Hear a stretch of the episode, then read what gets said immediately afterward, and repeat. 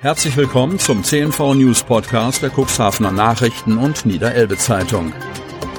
In einer täglichen Zusammenfassung erhalten Sie von Montag bis Samstag die wichtigsten Nachrichten in einem kompakten Format von sechs bis acht Minuten Länge. Am Mikrofon Dieter Büge. Mittwoch, 15. Juni 2022. Cuxhaven lockt mit vollem Programm. Nach zwei Jahren Corona-bedingter Pause bietet der Veranstaltungskalender im Nordseeheilbad Cuxhaven 2022 wieder ein Programm mit mehr als 2000 maritimen Festen und Events. Dabei sind es vor allem die Sommerhighlights, die tausende Besucher anziehen werden. Dazu zählt das Duna-Wattrennen, das weltweit einzige Pferderennen auf dem Meeresboden. Nachdem das Duna-Wattrennen 2021 nur mit sehr hohen Auflagen in einem kleinen Rahmen durchgeführt werden konnte, gibt es 2022 wieder das volle Programm erstmalig an einem Sonnabend. Die elf Trab- und Galopprennen starten am 23. Juli ab 13 Uhr im Watt vor Dunen. Tickets gibt es unter duner-wattrennen.de slash Eintrittskarten.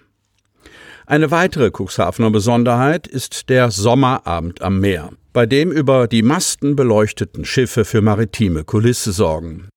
Die Open-Air-Party mit Showprogramm und Live-Musik findet am 6. August in der Cuxhavener Grimmershörnbucht statt.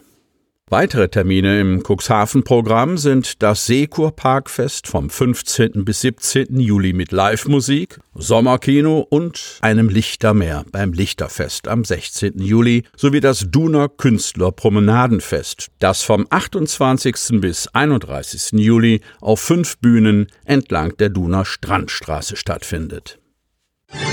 Der historische Deich schießt ins Kraut. Cuxhaven.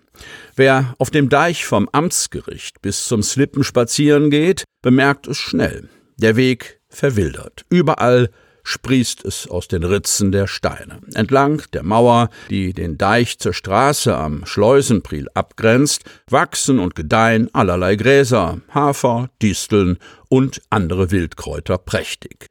Wer sich auf die Bank in Höhe der Einfahrt zur Mittelstraße setzen möchte, sollte das nicht mit heller Kleidung tun. Der Weg auf der Deichkrone ist schlichtweg verkrautet und bietet Einheimischen wie Urlaubern nicht gerade einen ansehnlichen Eindruck. Nun ist es eigentlich kein Problem, es am Deichhang wachsen zu lassen, aber der Weg auf dem Deich ist keine Augenweide. Der Deichabschnitt ist seit 2016 entwidmet, hat also keine Schutzfunktion mehr. Die Stadt Cuxhaven hat ihn vom Deichverband für einen symbolischen Preis übernommen und damit auch die Aufgabe der Deichpflege. Das historische Küstenschutzbauwerk in der Deichstraße ist denkmalgeschützt. Aus dem Rathaus ist zu hören, dass dort normalerweise drei bis viermal im Jahr gemäht wird. Es kam nun leider vor, dass krankheitsbedingte Ausfälle zu einer Verzögerung der Mäharbeiten geführt haben.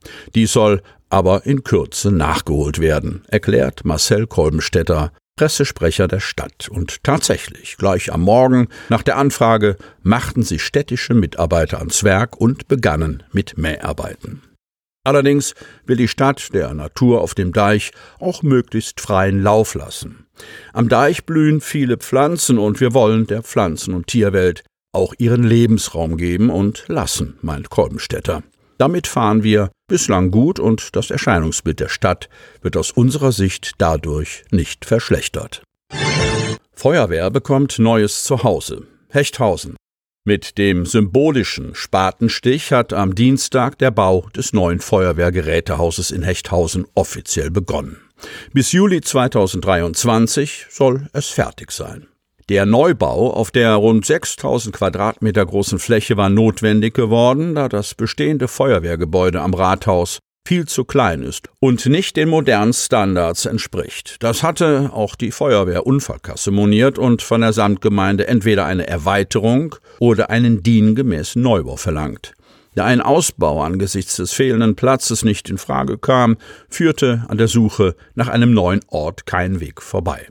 Mit dem Areal an der Löberger Straße haben wir einen idealen Standort gefunden, sagt Tiedemann. Das Areal liegt zentral und es werden keine Anlieger gestört.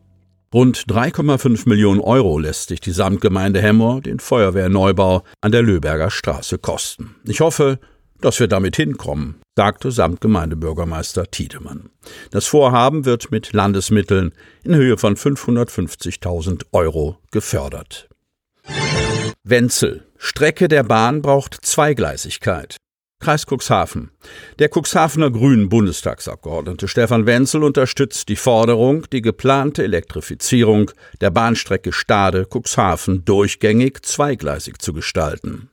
Mehr Tempo, größere Kapazität und mehr Komfort auf der Bahn erfordern einen konsequenten Ausbau. Wenn es auf dem Abschnitt der Osterbrücke bei Hechthausen bei nur einer Gleisstrecke bleibt, würden die Ziele der Verkehrswende auf den Kopf gestellt. So Wenzel.